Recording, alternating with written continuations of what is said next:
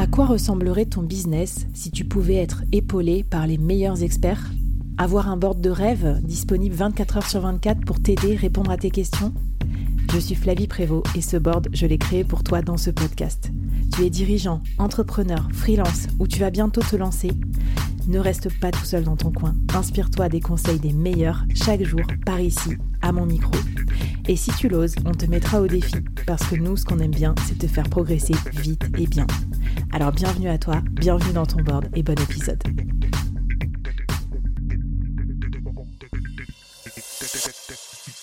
Alors, épisode 3, on a vu euh, quel est le concept, euh, comment remplir sa première promo. Et eh bien maintenant, faut délivrer, là, c'est le coach sous pression. Euh, comment t'as fait, toi, Floriane, pour créer une bonne expérience de bootcamp, pour qu'à la fin, les participants soient convaincus Parce que je pense que c'est un point clé pour la revente ensuite des autres promos, c'est vraiment d'avoir absolument des ambassadeurs. Je pense que le bootcamp, c'est pas du tout une vente one shot. Qu'est-ce que tu peux nous recommander sur le côté expérience apprenant? Alors, euh, super intéressant la façon dont tu poses la question parce que tu parles d'expérience apprenant. Et euh, alors je regrette un petit peu d'avoir passé l'assertif Calliope trop tôt, mais ça m'a pas mal structuré quand même pour ça. Euh, Bootcamp c'est pas une formation professionnelle à proprement parler, j'irai pas le mettre là-dedans, mais être Calliope, ça te donne certains bons réflexes quand même pour t'assurer d'aller faire un truc super quali. Et euh, une des premières étapes donc qui m'a vachement servi, moi, c'est de m'inspirer du référentiel Calliope pour avoir une vision hyper claire de la situation de départ des apprenants. C'est-à-dire, euh, je savais vraiment, vraiment là où ils en étaient euh, dans euh, leur business. Je savais exactement quelles attentes ils plaçaient dans ce bootcamp et j'ai même mesuré quantitativement leur point de démarrage pour faire une photo du avant. Mmh. Donc, c'est là, moi, j'ai créé ce qu'on appelle le diagnostic pré-bootcamp et remplissent un mmh. questionnaire. On voit où est-ce qu'ils en sont dans plein de catégories différentes au niveau de la vision, des objectifs, la structuration du pôle commercial. Mmh. On fait ce avant, on fait ce après en fin de bootcamp.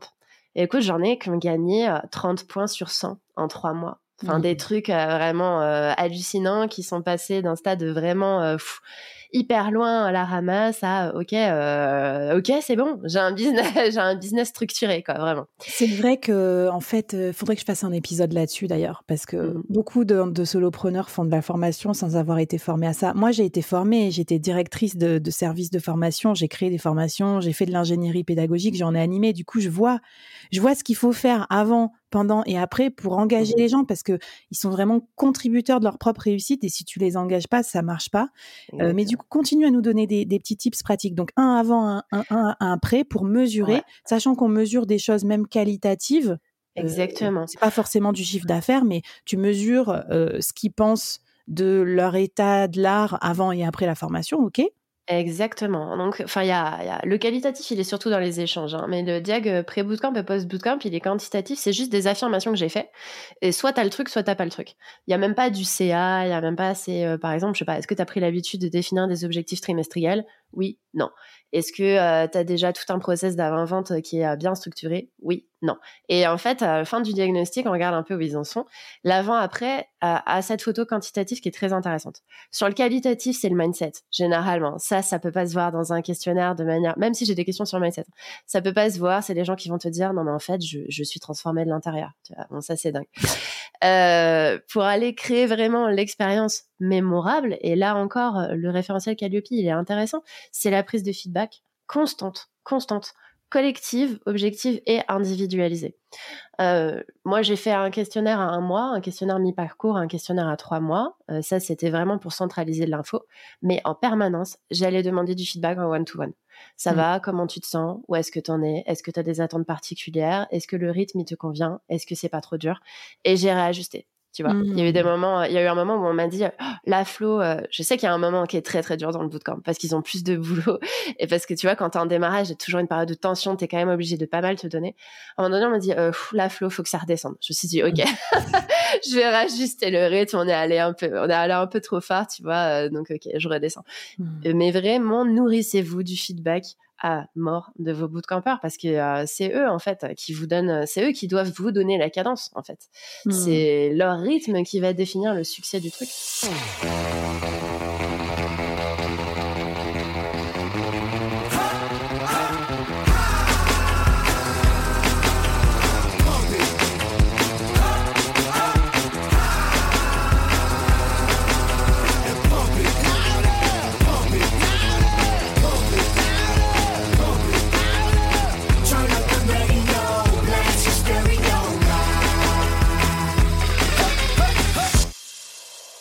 Et du coup, tu m'as parlé de benchmark, tu m'as parlé de concurrence. Alors ça, c'est une question que je me pose. Est-ce que tu t'inspires des autres bootcamps pour que ça ressemble? Parce que souvent, s'inspirer, c'est une bonne chose aussi pour que ça soit, je sais pas moi, professionnel, que les gens se repèrent dans ton format.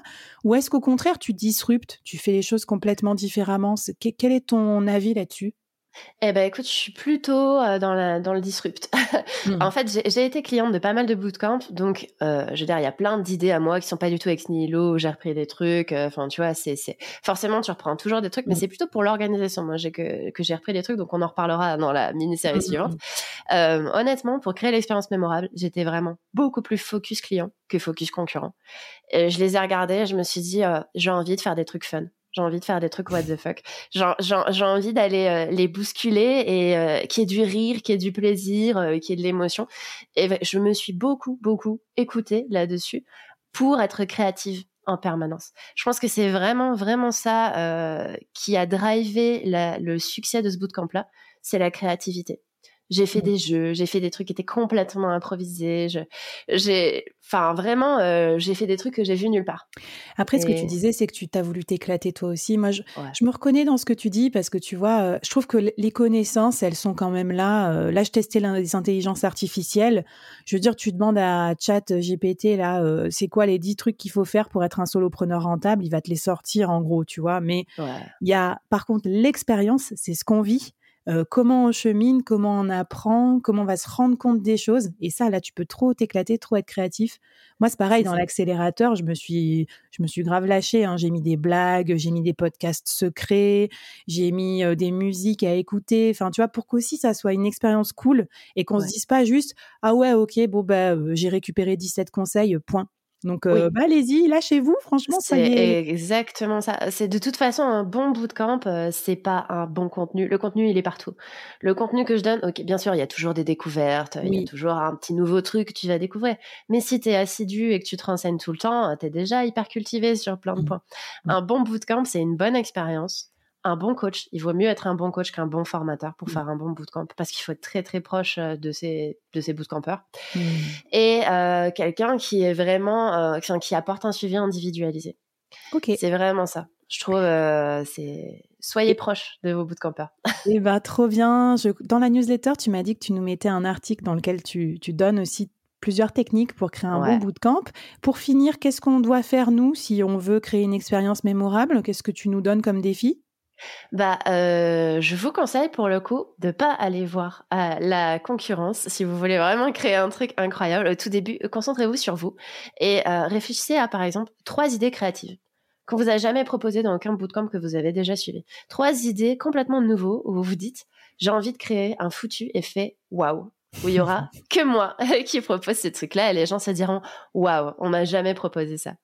Génial. Eh ben, écoute, euh, trop bien. Faudrait que je te parle aussi de des NFT un jour parce que tu sais que moi je les utilise aussi pour créer un effet waouh parce que je, décerne des mmh NFT, euh, certification, diplôme ou même surprise et parfois même je cache des codes secrets pour obtenir des NFT collector dans mes épisodes de podcast et tout. Je pense que j'en ferai encore plus l'année prochaine. Donc ça, c'est c'est mon petit effet waouh. Euh, je l'ai étudié, je l'ai utilisé l'autre fois dans un cours que je donnais à des étudiants pour pas qu'ils s'endorment comme ils avaient 20 ans. Je me méfiais quand même. Je me dis, ça se trouve, je passe après une soirée. Euh, ils étaient 200 et je leur parlais de Web 3 et ça durait quand même une heure et demie. Donc euh, j'ai dit, bah à la fin de la conférence, je cache un code secret pour vous permettre de récupérer un NFT collector. Comme ça, je sais combien ont écouté à peu près les deux tiers.